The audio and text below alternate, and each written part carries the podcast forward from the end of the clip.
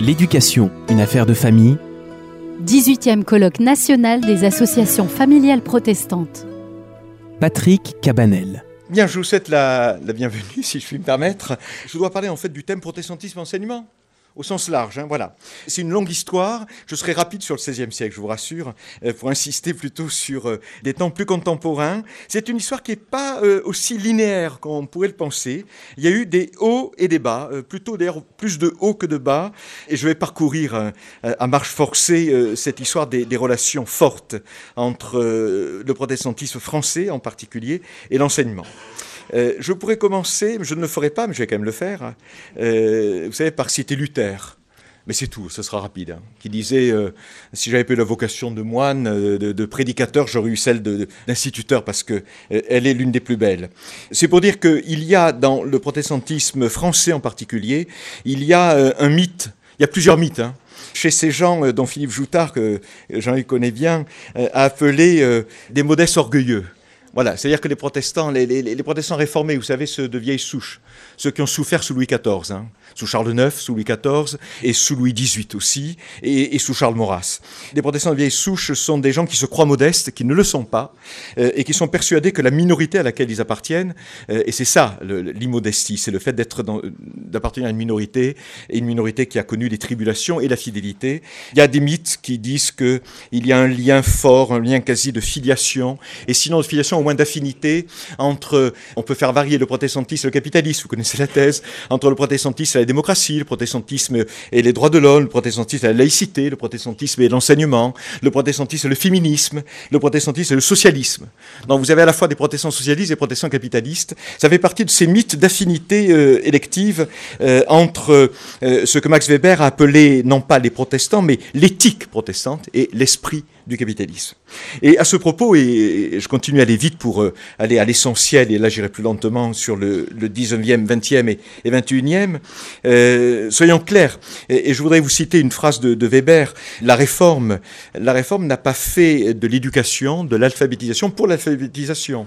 La réforme ne, ne souhaitait pas, euh, euh en tant que telle, apprendre à lire euh, aux hommes et aux femmes. La réforme s'adressait qu'à une chose, le salut de tous. Et à tort ou à raison, sans doute à raison, elle a pensé que le salut de chacun d'entre nous n'était possible que si nous avions, chacun d'entre nous et chacune d'entre nous, accès direct euh, dans des traductions vulgaires, euh, non pas en latin, en grec, etc., mais en français ou en allemand, si nous avions chacun d'entre nous, dans notre langue vivante, vulgaire, accès à la parole de Dieu. Et donc, euh, la réforme est devenue une puissante machine alphabétisée, à scolariser, à, à hausser le niveau scolaire et intellectuel de l'Europe, mais pas dans ce but officiel. C'est un but décalé, c'est un but média et c'est un but, je dirais, presque involontaire. Voilà. Voilà, Weber disait euh, euh, les programmes de réforme de la morale n'ont été une préoccupation centrale pour aucun des réformateurs. Ils n'ont pas fondé des sociétés de culture morale. Ils n'ont pas pris fait Écosse pour une réforme sociale et humanitaire ou un certain idéal de civilisation. Le salut des âmes, et lui seul, fut le pivot de leur vie, de leur action.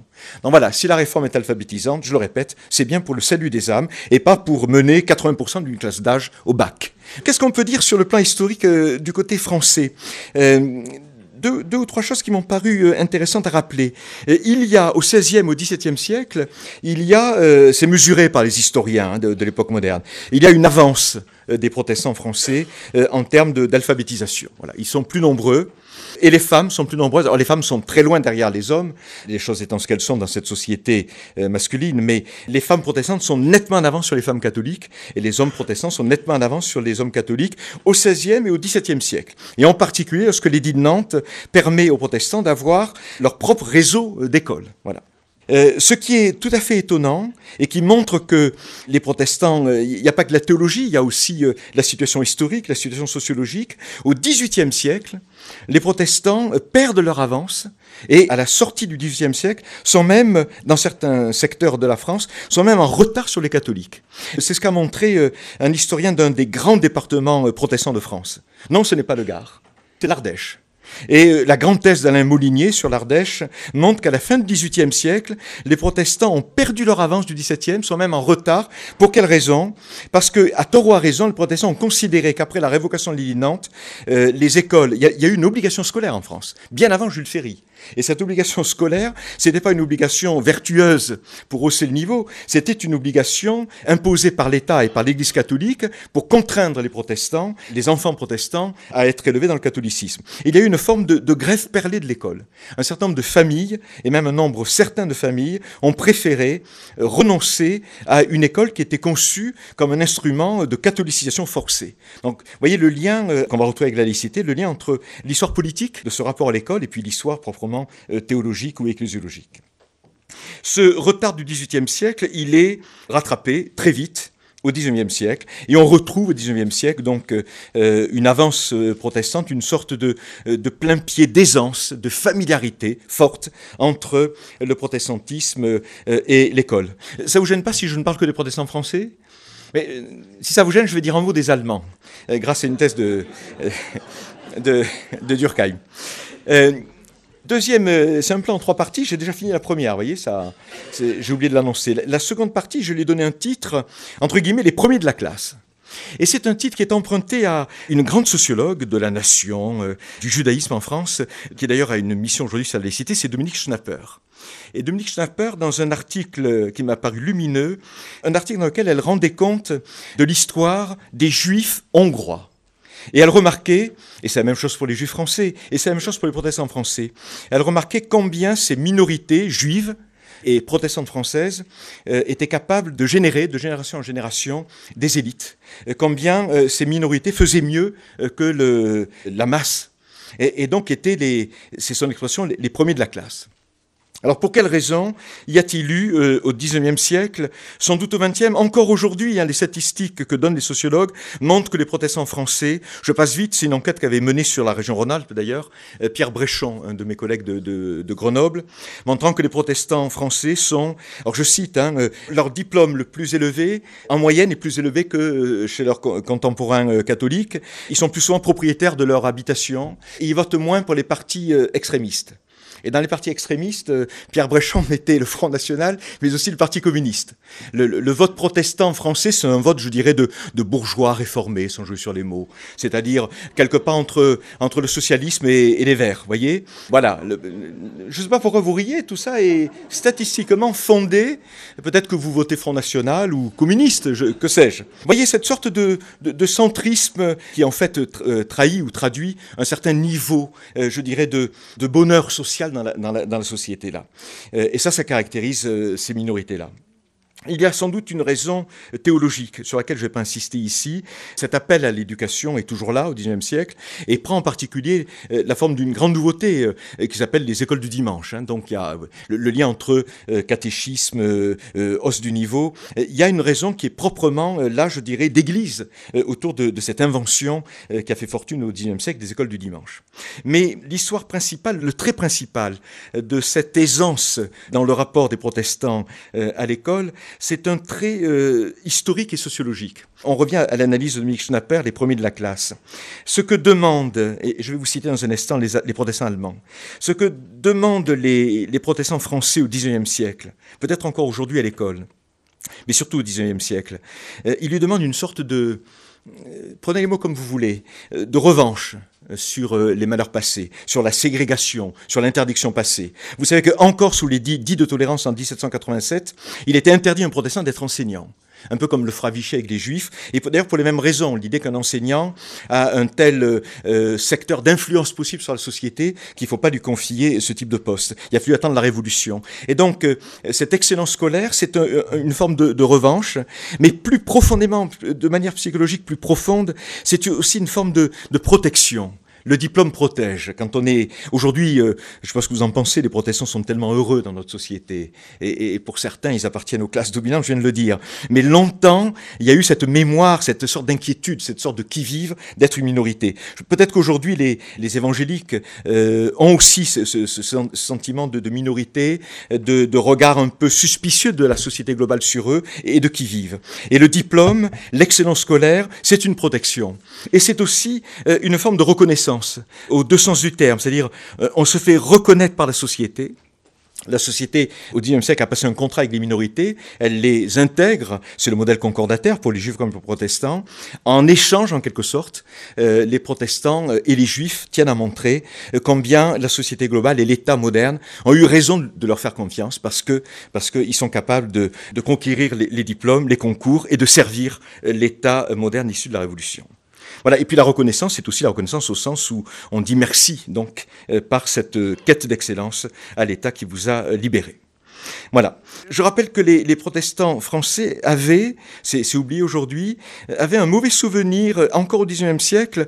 Est-ce que vous savez que dans trois départements, la Drôme, l'Ardèche et la Lozère, les conseils généraux de l'époque avaient, dans les années 1840 encore, instauré des numerus clausus, des quotas, disant il peut pas y avoir, pardon, je dis où, dans les écoles normales d'instituteurs disant, dans un pays comme la Lozère où il y a 20% de protestants, euh, il n'est pas normal qu'il y ait des promotions de normaliens en 1840 avec 50-60% de normaliens. Et donc les conseils généraux avaient lutté contre cette sorte d'excellence scolaire de la minorité protestante dans nos trois départements en, instaurant des quotas. S'il y a 30% de protestants, il peut y avoir que 30% de normaliens. Il a fallu attendre la laïcité pour que ces choses-là, évidemment, disparaissent. Donc vous voyez que même au XIXe siècle, euh, la situation des protestants reste euh, par moments délicate. Ces, euh, ces, premiers de la classe, c'est lié, vous l'avez donc compris, euh, plus sans doute à mes yeux à l'histoire, à la sociologie, le fait d'être minoritaire, qu'à l'ecclésiologie, à la théologie protestante. Et l'exemple que je voudrais citer, c'est le, le, fondateur de la sociologie française, Durkheim, euh, qui l'a montré dans un livre célèbre qui s'appelle Le Suicide, des années 1890.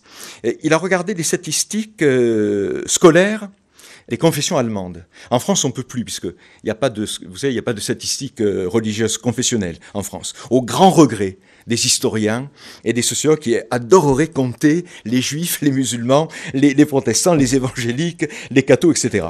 En Allemagne, on peut toujours le faire.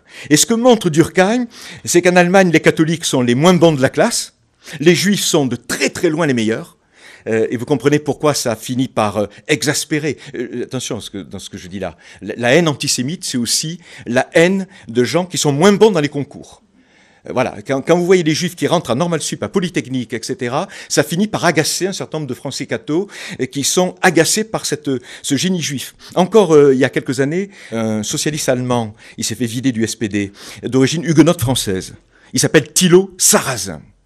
Il a publié un livre allemand qui a eu 2 millions d'exemplaires vendus, qui s'appelle L'Allemagne se suicide. Euh, ça, vous rappelle le Zemmour en France. Eh bien, euh, ce que dit Sarrazin, il dit le drame de l'Allemagne, c'est que les musulmans sont pas assez intelligents et les juifs le sont trop. Et ça, il, écrit ça dans les années 2000. Hein. Et, l'antisémitisme de rancœur, l'antisémitisme des mecs qui sont plus forts que vous. Hein. Il y avait, en France, il y avait les trois frères euh, Joseph, Salomon et Théodore. Alors ça fait JST, je sais tout. Et non, non, mais c'est pas moi qui le dis, hein, c'est à l'époque. Hein. Et, et euh, les frères Renac, euh, des amis juifs leur avaient dit, ils avaient fait normal sup, l'institut, tout ce que vous voudrez, arrêtez d'être euh, agrégation, arrêtez d'être aussi bon parce que ça, ça, ça, énerve les gens. Et, et alors, euh, où en est-on pour les protestants? Dans le cas allemand, les protestants sont nettement devant les catholiques, nettement derrière les juifs, mais surtout, ce que montre Durkheim, c'est que quand les protestants sont majoritaires, notamment dans le, le, monde prussien, leurs euh, leur performances scolaires sont moyennes. Quand ils sont minoritaires ou quand ils sont confrontés au front confessionnel avec les catholiques, dans l'Allemagne rhénane, alors là, ils sont très bons. Ils sont à la française. Donc ça veut dire que dans les performances scolaires, dans le rapport à l'école, le fait sociologique est capital sans doute bien plus que le simple fait, je dirais, oui, la réforme dit il faut lire, etc., du livre avec un L majuscule au livre avec un L minuscule, mais ça suffit pas. La preuve, les protestants prussiens sont moins intelligents, entre guillemets, que les protestants rhénans. Voilà, c'est l'aiguillon, si vous voulez, du, front confessionnel qui fait cela. Bien. Et puis une dernière chose à dire, et j'en viens, euh, j'en viens à l'époque euh, contemporaine. Ça, c'est quelque chose qui me fascine. Je ne sais pas s'il y a parmi vous des pasteurs ou des enfants de pasteurs. Il y a dans le protestantisme européen, alors là, c'est vraiment européen. Il y a une curiosité sociologique dont on n'a pas tiré toutes les conséquences. C'est la capacité, pendant depuis plusieurs siècles, des pasteurs oui, je sais qu'il y a des pasteurs dans la salle. Des pasteurs à, euh, à générer, euh, au sens le plus physique du terme, des élites. Dans le dictionnaire biographique, on fera des statistiques à la fin. Le nombre, il y a des pasteurs, c'est un peu normal que dans les dictionnaires biographiques des protestants, il y ait des pasteurs. Mais le nombre de fils de pasteurs et de filles de pasteurs qui ont fait des choses importantes. Et ça, euh, ça a été montré dans un livre euh, d'un ancien directeur euh, de la statistique au ministère, qui avait montré qu'un certain nombre de génies dans l'histoire européenne sont des enfants de, de pasteurs. Et pourquoi? Parce qu'un pasteur, c'est quelqu'un, c'est terrible d'être enfant de pasteur, je pense. Parce qu'un père pasteur, à l'époque, un père pasteur, c'est quelqu'un qui vous contraint quand vous êtes son enfant, qui vous mélange euh, une autonomie, il reconnaît votre autonomie, beaucoup plus que dans d'autres familles, mais cette autonomie, elle est au prix d'une exigence très forte, et d'autant plus terrible qu'elle est quasiment pas avouée et dite. Et donc, quand vous êtes enfant de pasteur, soit vous êtes pasteur comme papa, soit vous êtes anarchiste révolutionnaire, etc. Euh, soit vous êtes, non, je suis très sérieux, tout ça a été étudié. Soit vous êtes, euh, vous êtes intellectuel, universitaire, préfet, créateur, etc. Et il y a un féminisme des familles pastorales, féministes dans certaines conditions, dans certaines bornes. Les premières femmes en Europe, et en France c'est très net, parmi les premières femmes qui ont fait des études, qui sont devenues médecins, avocates, tout ce que vous voudrez, il y a une surprésentation des filles de pasteurs. Donc tout cela explique cette sorte d'aisance avec euh, les protestants, avec l'école. J'en viens à ma troisième et dernière partie. Je l'ai intitulée La question laïque. Et, je voudrais finir, elle est, en trois sous-parties, ce qui est normal, hein. on a été formé à ça en Cagne. Hein. Euh, les juristes, euh, avec tout le respect que j'ai pour les juristes, c'est deux parties, mais les, littéraires ont le sens de la nuance, de la synthèse, de la complexité, donc ça prend plus de temps. La question laïque, en trois temps avant 1882, à la grande époque de la laïcité, et puis aujourd'hui au XXIe siècle. Et, des choses que vous êtes en train de, tout cela, euh, de créer, et, qui d'ailleurs, je vous le dirai, euh, je, crois que je vais terminer sur une note moins, moins, moins consensuelle, ce que vous êtes en train de créer, j'ai un sentiment, je, ne, me met pas forcément à l'aise. Je vous dirai pourquoi dans un instant. Euh, je pense qu'il y a notre société du XXIe siècle, très différente de celle du XXe que nous venons de quitter, des choses qui qui m'interpelle, comme on dit. Alors, la question laïque. Et d'abord avant 1882. Avant 1882, j'ai une citation sur l'ordi, mais je ne vais pas la lire, ce serait un peu long. Il n'y avait pas en France de, de, laïcité, vous le savez, et les grandes lois Guizot, Fallou ont organisé un enseignement public. C'est très difficile à comprendre aujourd'hui. Moi, j'ai du mal à comprendre. Un enseignement qui était totalement public, parfaitement public, et en même temps parfaitement confessionnel. Et euh, il est quand même étonnant pour un, laïc de, notre génération de savoir qu'on pouvait être jusqu'en 1882, et même ça duré au-delà, la loi Goblet ne date que de 86, on pouvait être frère des écoles chrétiennes et enseignant public on pouvait être l'équivalent d'un instituteur laïque. Hein. C'était totalement autorisé. Et, c'est une société qui n'avait pas encore inventé la laïcité, qui d'une certaine manière retrouvait un peu les, leçons de l'édit de Nantes. C'est-à-dire, on pensait que la solution euh, la plus simple, c'est vrai qu'elle paraît simple, c'était d'avoir des réseaux scolaires euh, à côté des uns des autres. Ce que les sociologues de la religion, pour l'Allemagne ou pour la Hollande, appellent, et c'est très séduisant, ils appellent ça des piliers. C'est-à-dire que vous n'avez pas une maison commune, euh, avec une salle vide, vide de tout signe religieux pour que chacun y soit chez soi. Mais la maison commune, elle existe bien, c'est la nation, mais il n'y a pas une seule salle dans la maison commune. Il y a des piliers et des piliers qui sont étanches le pilier catholique, le pilier juif, le pilier protestant, euh, et, puis très vite, et c'est souvent le pilier protestant qui se, qui se délite. À la place du pilier protestant, vous avez un pilier laïque qui s'installe, et quelquefois un pilier communiste, voilà. Et je l'ai souvent dit, euh, euh, vous avez un certain âge comme moi, nous avons grandi dans une France où, quand on était de la laïcité, il était hors de question d'aller voir ailleurs. on n'était pas des consommateurs d'école, on était des, disciples, des fidèles, hein, au sens très fort du terme. Voilà, moi j'ai grandi dans une famille, je vous le cache pas, euh, Jean-Luc, tu seras peut-être surpris, où il était hors de question d'acheter autre chose que Renault comme voiture. Parce que Renault, c'est la régie, Renault. Ne plaisantez pas. On n'écoutait que France Inter, parce que France Inter, c'était l'État. Hors de question d'écouter Européen ou RMC, parce que c'était le privé. Euh, voyez euh, Donc c'est une famille qui était protestante, mais très laïque, et, laïque comme on peut l'être dans les Cévennes à, cette grande époque-là, c'est-à-dire un laïque très rouge. Hein voilà. Et non, non, mais très sérieusement ça avait fasciné le, le politologue Siegfried. Il y a eu un communisme protestant en France, hein, très fort. Euh, la Drôme, Marguerite Soubéran, l'héroïne de, qui a sauvé des Juifs à, à Dieu-le-Fit, à, la Libération, elle, elle, entre au Parti communiste. Et elle appartenait à une famille qui n'était pas une famille de prolos, hein, les, Soubérans de, de Dieu-le-Fit, etc. Donc, euh, le modèle qui est en place jusqu'en 1882, ce sont des écoles, je dirais, non pas rivales du tout, mais des écoles séparées, voisines, qui voisinent, en bonne entente, séparées. Et ça marche très bien, ce système-là, que met en place la loi Guizot ou la loi Fallou. Ça marche très bien si vous avez euh, suffisamment, je dirais, de protestants, parce que c'est quand même là que se posait la question. Si vous avez suffisamment de protestants pour avoir leur propre école. Mais s'il n'y a pas suffisamment de protestants pour avoir leur propre école, alors ils vont dans l'école catholique, et là, ils sont évidemment au risque, je dirais, de, formes de prosélytisme, de, de propagande, ne serait-ce que de propagande, je dirais, par l'image, la, présence du crucifix, tout ce que vous voudrez, dans l'école. Et, ce qu'ont fait les protestants, vous le savez sans doute, c'est une société passionnante qui attend euh, me semble-t-il, son historien. Les archives sont à la SHPF à Paris. C'est la société, le nom est, est difficile à prononcer, hein, Société pour l'encouragement de l'instruction primaire parmi les protestants de France. Société créée en 1829 et qui euh, réunit, euh, c'est la grande époque des, créations de sociétés euh, protestantes liées à l'évidence au réveil, hein, ce qu'on appelle le, réveil des années 20. Vous avez des représentants de la plus haute aristocratie dans cette société, parmi tant d'autres, et vous avez d'ailleurs en 1829 euh, Guizot, celui qui va être ministre quatre ans plus tard et qui va faire la, fameuse loi Guizot. Vous voyez là, cette sorte de, mélange des genres entre un homme qui est à la fois un ministre de l'État en 1833, mais qui est aussi l'un des dirigeants de cette société confessionnelle pour développer l'enseignement protestant. Et cette euh, SEIPP, donc, ce qu'elle s'efforce de bâtir pendant des dizaines d'années, les chiffres sont discutés, mais on est entre 1000 et 2000 écoles hein, euh, qu'elle a fondées. Euh, l'idée, c'est de réunir de l'argent, c'est de créer des écoles euh, qui, dans un premier temps, sont des écoles privées protestantes, avec de l'argent confessionnel, de l'argent associatif privé. Et ensuite, c'est un peu comme aujourd'hui le, jeu entre hors contrat au départ et sous contrat quand ça marche. Ensuite, on essaye de faire communaliser, c'est le mot, l'école, par euh, la municipalité. Alors, il faut évidemment souhaiter avoir une municipalité qui soit pas trop cléricale, parce que si elle est cléricale, au sens politique, du terme, elle va refuser de communaliser l'école des protestants. Mais ceci dit, ça a quand même bien marché et euh, on a finalement un système avec euh, deux écoles euh, voisines, les unes et les autres publiques, puisque la SIPP a réussi à faire communaliser, donc euh, payer par l'argent public, je dirais au moins 90% des écoles qu'elle a fondées. C'est ce système qui aurait pu fonctionner et dont je me demande si, si c'est pas celui qu'on va finir par retrouver au cours du XXIe siècle, ce système d'écoles Alors quel est l'inconvénient qui fait que la France en a changé et que les protestants ont finalement totalement accepté, presque totalement accepté ce changement?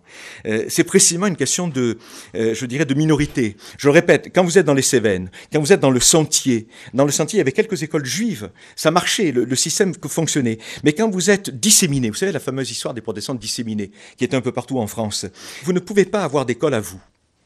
Et quand l'école publique est catholique, vous êtes toujours au risque, je le répète, de formes même de prosélytisme très soft. Voilà, y compris le prosélytisme par, euh, par la, vous savez qu'à l'époque, la, la, prière ouvre la journée scolaire. Alors, dans les États-Unis d'Amérique, jusqu'aux années 1960, la prière, elle était tellement interdénominationnelle que les Juifs, les protestants de toute obédience euh, et euh, les francs-maçons pouvaient l'entendre. C'était une sorte de prière, vous savez, au grand architecte, à l'immortalité de l'âme, ça passait. Mais quand la prière, c'est à la Vierge Marie, pour un juif, un protestant, un agnostique, etc., ça passe pas. Euh, et donc, euh, euh, la France a inventé, j'ai l'air de plaider pour ça, mais je le rappelle, la France a, trouvé que la seule solution pour que aucun élève, vous savez, c'est la fameuse aide de Ferry aux instituteurs, si un seul de vos parents d'élèves ou de vos élèves peut être choqué par ce que vous allez dire, alors ne le dites pas. C'est l'idée que euh, la, la, seule instance qui soit également protectrice pour tous doit être littéralement vidée de toute présence de Dieu. Voilà. Donc ce sont les signes. La loi de 2004, vous savez, sur les signes ostensibles, elle est dans la pure logique de cette idée que si on veut que la maison commune soit vraiment commune à tous, si on veut que le petit protestant, pour parler de lui, n'ait jamais le moindre risque d'être confronté à un signe catholique, c'est d'enlever tout signe des programmes d'enseignement euh, et puis évidemment de, des, des locaux scolaires. C'est la, la, grande thèse que défend contre la loi Fallou l'historien d'origine protestante euh, Edgar Quinet, que vous connaissez, qui dit, euh, Nicolas Sarkozy a dit le contraire il y a, dix ans, ça a beaucoup choqué les laïcs, euh, Quinet disait, le prêtre catholique dit des choses admirables, mais seuls ses fidèles peuvent l'entendre. Le pasteur dit des choses admirables, le rabbin dit des choses admirables, mais seuls les juifs peuvent écouter et entendre ce que dit le rabbin. Le seul qui dise des choses admirables, que tous puissent écouter, c'est l'instituteur parce qu'il ne parle que de choses universelles. Le prêtre, même quand il est dans l'universalisme, le prêtre, quel que soit le prêtre de la religion, ne peut parler qu'aux siens. L'instituteur parle à tous, et c'est ça l'idée de la laïcité, c'est cette universalité du message. Et 1882, Alors là, les, protestants sont, c'est pas eux qui décident, bien sûr, la laïcité qui s'installe à la fin des années 1870 avec Jules Ferry et les siens, c'est évidemment un mouvement de fond euh, qui, entraîne toute la France euh, et, qui d'ailleurs est, je dirais, sanctionné positivement tous les, tous les quatre ans dans les élections législatives. Donc il y a vraiment un mouvement de fond national. Euh, là, on peut se demander ce que les, les protestants, quelle été leur attitude face à cette laïcité qui neutralise, qui vide de toute présence religieuse l'espace public et spécialement l'espace scolaire public. Vous savez combien les catholiques, et j'admire d'ailleurs la profonde catholicisation du paysage qui nous entoure. Hein. Je savais que Sainte-Foy-les-Lyons, euh, c'est un haut lieu. Euh, les jésuites, me semble-t-il, étaient là. Mais vous savez combien les, catholiques ont, euh, ont, mal accepté cette laïcisation et combien l'école privée catholique n'existait pas au XIXe siècle. Il n'y avait pas d'école privée catholique quand l'école publique était catholique. Euh, l'école privée catholique, elle a été fondée, forgée de toutes pièces, avec d'énormes d'ailleurs dépenses euh, euh, catholiques, à partir de 1882, pour ceux qui ne voulaient pas de cette école publique qui désormais était laïque, c'est-à-dire sans Dieu. Qu'ont fait les, les protestants? Une minorité d'entre eux, je l'ai découvert avec surprise en travaillant sur cette fameuse société là pour l'encouragement de l'instruction primaire. Une minorité d'entre eux avait face à la laïcité à la Jules Ferry à peu près les mêmes inquiétudes, les mêmes réticences euh, que les catholiques. Il y a eu des résistances. La SEIPP n'a pas voulu mourir, mais elle est quand même euh, morte parce que la plupart de ses troupes sont parties, élèves et instituteurs. Euh, un certain nombre de réticences et même, je, je passe vite, j'ai trouvé ça très joli, des formes d'entrisme. C'est-à-dire que, par exemple, Dieu le fit, pour revenir à Dieu le fit, qui était une, école modèle, c'est-à-dire une école normale protestante, Dieu le fit est devenu une école primaire supérieure de la République laïque avec le même directeur à la tête. Et la SIPP a espéré que, euh, sous couvert d'être des fonctionnaires de l'État, on arriverait quand même à fabriquer des élites d'instituteurs qui resteraient protestantes sans trop le dire, et qu'on arrive, ça se rappelle de l'entrée du trotskisme, si vous voulez, euh, protestant de, de, des années 1880. Ça n'a pas marché, et très vite, donc, la SIPP a perdu euh, son, son réseau de quelques mille à, les chiffres varient entre 1000 et 2000 écoles. Euh, elle les a perdus, mais tout simplement parce que la majorité, j'en viens à la majorité, la majorité des protestants français, vous le savez ô combien, euh, a littéralement euh, est arrivé avec armes et bagages, euh, a, laissé de côté ces écoles, a fermé les écoles normales d'instituteurs protestantes, c'est-à-dire, vous savez, Courbevoie, Boissy-Saint-Léger, Glé, Montbéliard, Nîmes. Un exemple, la directrice du cours normal protestant de Nîmes, de jeune fille, est devenue directrice de l'école normale d'institutrice laïque de la Seine. Elle s'appelait Madame Bourguet. Elle était proche de, Buisson, dont je dis un mot à l'instant. Et donc la majorité des protestants, à tort ou à raison, je crois que ça a raison, a considéré que euh, l'école publique, désormais devenue laïque, d'abord leur coûterait rien, sinon les impôts que chacun paye, et d'autre part, leur assurerait une protection très suffisante. Puisque laïciser en France, ça veut dire en fait, c'est ce que les catholiques ont vécu, ça veut dire décatholiciser. Quand on enlève les signes religieux des salles d'école, euh, c'est à 100% le crucifix c'est pas des signes religieux juifs ou protestants qu'on enlève, il y, en a pas. Euh, et donc, euh, euh, les catholiques ont beaucoup à perdre la laïcité, les minorités religieuses, notamment les protestants, ont beaucoup à gagner. Et cette, école, cette école vide, cette école blanche, cette école de on parle quelquefois de laïcité d'amputation, de prétérition, eh bien, ça, ça convenait parfaitement à la majorité des protestants, sauf sans doute une partie de la grande bourgeoisie qui préférait à l'époque et qui continue à préférer la célèbre école alsacienne, vous la connaissez. Et puis une partie sans doute aussi des gens marqués par le réveil, le, plus militant, euh, qui n'étaient pas à l'aise avec ce silence fait sur Dieu dans l'école laïque. Pour le reste, les protestants ont été parfaitement à l'aise. Suivant en cela d'ailleurs, euh, un de leurs grands théologiens de la première moitié du XIXe siècle, vous connaissez peut-être Samuel Vincent, qui est un Nîmois, qui en 1829 avait publié un très joli livre vu sur le protestantisme en France et qui disait, dès 1829, il disait, il ne faut pas que les protestants, c'est la citation que j'aurais voulu vous lire parce qu'elle est très belle et très précise, il ne faut pas que les protestants aient leur propre collège. Il faut qu'ils soient dans les collèges avec les autres. Si on veut éviter qu'ils continuent à, vivre à part, si on veut qu'ils grandissent euh, de, ce qui fait la nation, il faut qu'ils soient mélangés. Et si nous avons des collèges à part, ce sera une forme d'échec, lié peut-être à l'intolérance des catholiques. Euh, si nous voulons construire la nation France, et si nous voulons que les protestants sortent enfin du désert, y compris au sens symbolique et mémoriel, il faut qu'ils qu'ils soient dans les collèges communs de tous. Et c'est ce qui se fait évidemment, et ô combien, sous la laïcité de Jules Ferry, Ça se fait d'autant mieux, et j'ai quasiment terminé, hein. ça se fait d'autant mieux que, euh, là vous le savez aussi, euh, les protestants euh, de l'époque de Jules Ferry vont être nombreux, aussi bien au plan local qu'au plan national, à jouer un rôle décisif dans la mise en place de cette laïcité-là. Voilà. Et bon, on a fait allusion à, un de mes gros livres. Là, j'ai écrit des plus petits. Hein. Je signale que sur les Cévennes, vous avez 60 pages pour 8 euros. Hein. C'est quand même autre chose que 500 pages sur Buisson et, pour 35 euros, me semble-t-il, chez Avor et Fides. Hein. Voilà.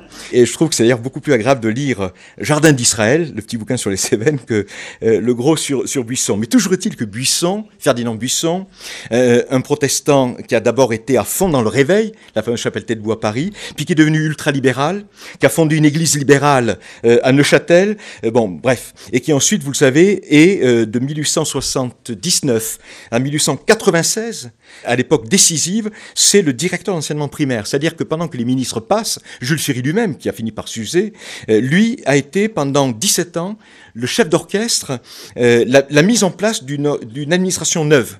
Euh, et il a, il a vraiment euh, joué un rôle fondamental. Il n'est pas le seul. Il y en a bien d'autres autour de lui. Vous savez, la, la, femme qui a inventé les écoles maternelles, c'est Pauline Kergomar, qui est une reclue. Bon, l'homme qui a, qui a été le directeur euh, à tous les sens du terme, y compris de conscience, des, des professeurs, des directrices des écoles normales, d'institutrices de filles laïques, c'est un pasteur libéral, Félix Pécaud. Hein.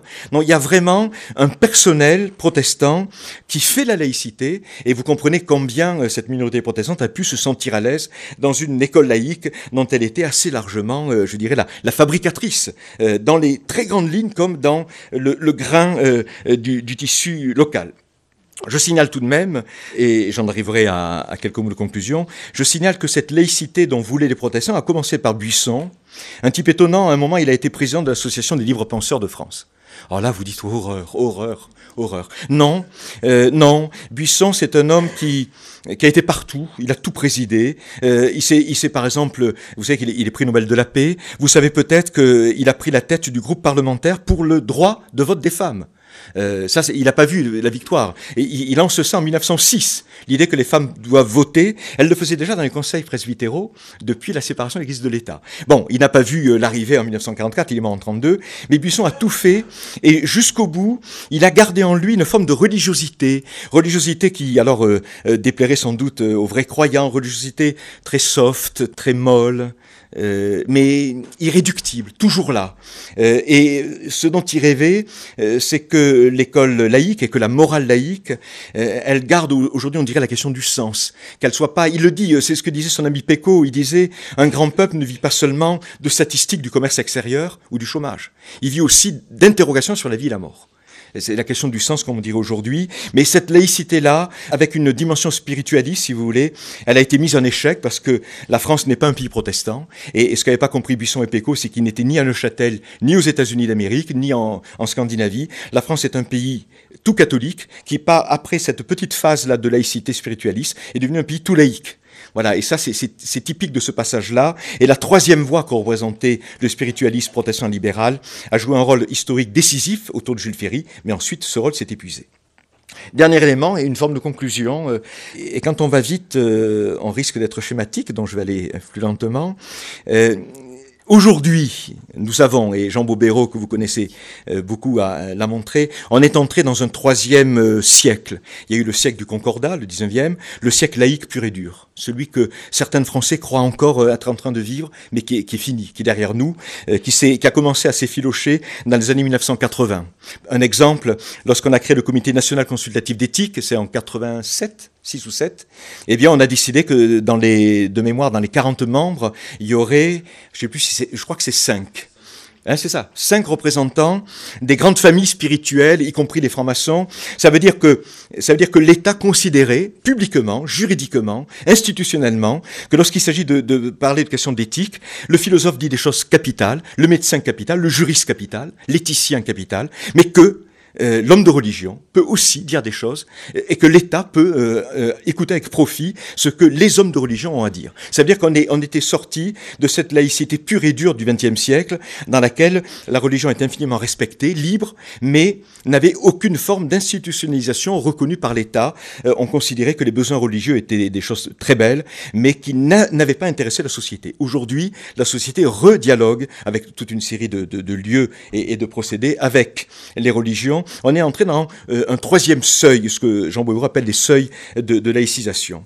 Et du point de vue euh, scolaire, qui nous intéresse ici, moi, il y a un double phénomène qui me stupéfie, je l'avoue, et, dont vous êtes, je pense, si j'ai bien compris le programme, des acteurs pour certaines et certains d'entre vous, c'est que pour la première fois depuis Jules Ferry et depuis Edgar Quinet, euh, un certain nombre de protestants ne font plus confiance à l'école laïque, et un certain nombre de juifs ne font plus confiance à l'école laïque. C'est-à-dire que les deux minorités qui savaient historiquement qu'elles avaient tout à gagner à l'école laïque, et qui ont été les meilleures serviteuses, si le mot peut se dire, de l'école laïque, les juifs et les protestants. Euh, certains d'entre eux aujourd'hui se retirent.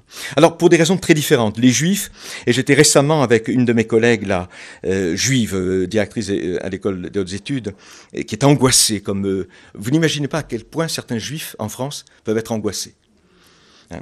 Et, quand les antiracistes vous disent euh, euh, la France est raciste, elle n'aime pas les Arabes, aujourd'hui ceux qui sont tués en haine de leur appartenance en France, c'est pas des Arabes musulmans, c'est des Juifs.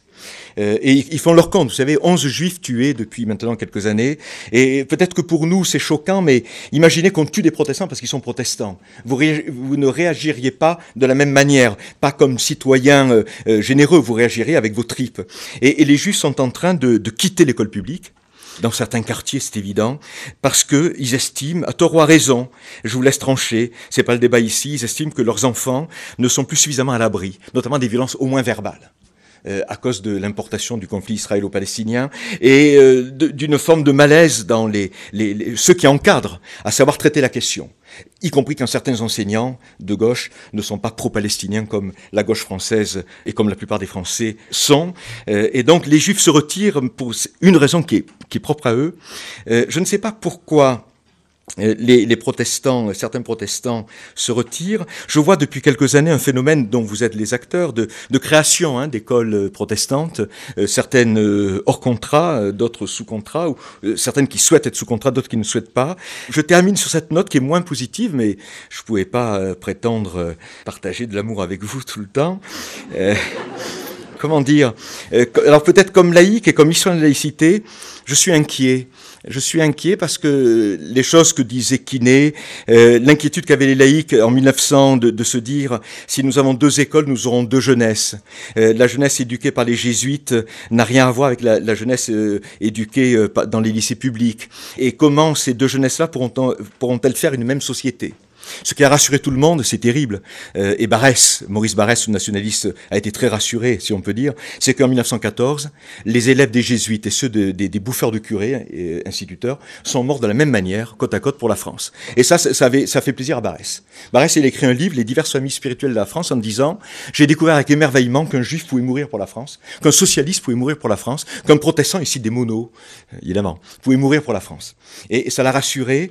Mais euh, moi, je, comme si citoyen, si comme historien, je redoute pour notre 21e siècle, les choses qui vont, les décennies qui vont venir, je redoute une évolution américaine et que l'école laïque soit l'école, euh, l'école dont veulent pas ceux qui savent, ceux qui peuvent l'éviter, l'école des immigrés, l'école des pauvres. Et voilà, je suis, j'ai peur aussi. Euh, vous savez que les statistiques montrent que l'école catholique, l'école privée, comme on dit en France, est très très appréciée, très prisée. Il y a liste d'attente. C'est plus pour des raisons d'ailleurs religieuses, c'est pour des raisons de euh, disons les mots, de ségrégation, de classe, qui dit pas son mot. Et moi, le jour où j'ai, euh, je citerai personne, ce sont des amis communs à Jean-Hugues et à moi, le jour des grands, euh, des grands noms de la gauche française, lorsque j'ai appris qu'ils ils vantent en public la laïcité, mais en privé ils mettent leurs gosses chez les cathos, ce jour-là, pour moi, quelque chose est mort en moi. Voilà. J'ai cessé de croire deux fois au Père Noël. Une première comme tout le monde, et cette seconde-là, euh, voilà. Et je redoute, au-delà de ça, euh, je redoute qu'on on arrive dans une société. Vous le savez bien, tout ce qui inquiète nos sociétés aujourd'hui, une société où le désir euh, serait plus un désir d'avenir, pour reprendre un parti politique disparu ou un, un groupe disparu, mais un désir d'entre-soi. Et, et, si, voilà, on est bien entre soi, dans nos écoles, et là, j'ai peur que la maison commune, la maison républicaine, laïque commune, j'ai peur qu'elle s'affaiblisse et que ce désir d'entre-soi nourrisse des choses qui ne sont pas positives et universalistes. Voilà, donc je termine sur ça. Je, je prends la liberté de vous dire une forme d'inquiétude chez le laïc banal, mais ça devient plus rare maintenant que je suis. la peur qu'en 2000, en 2118, quand vous ferez donc un prochain euh, congrès, euh, nous soyons dans, une France euh, divisée en, je dirais, en écoles séparées, en quartiers séparés, en sociétés séparées. Et je suis pas certain que ce soit ce qu'il faut souhaiter. Mais voilà, c'est c'est sur ces mots très personnels que je termine en vous remerciant pour votre attention. Merci. Association familiale protestante Ensemble, les familles issues de la réforme sont bien plus fortes.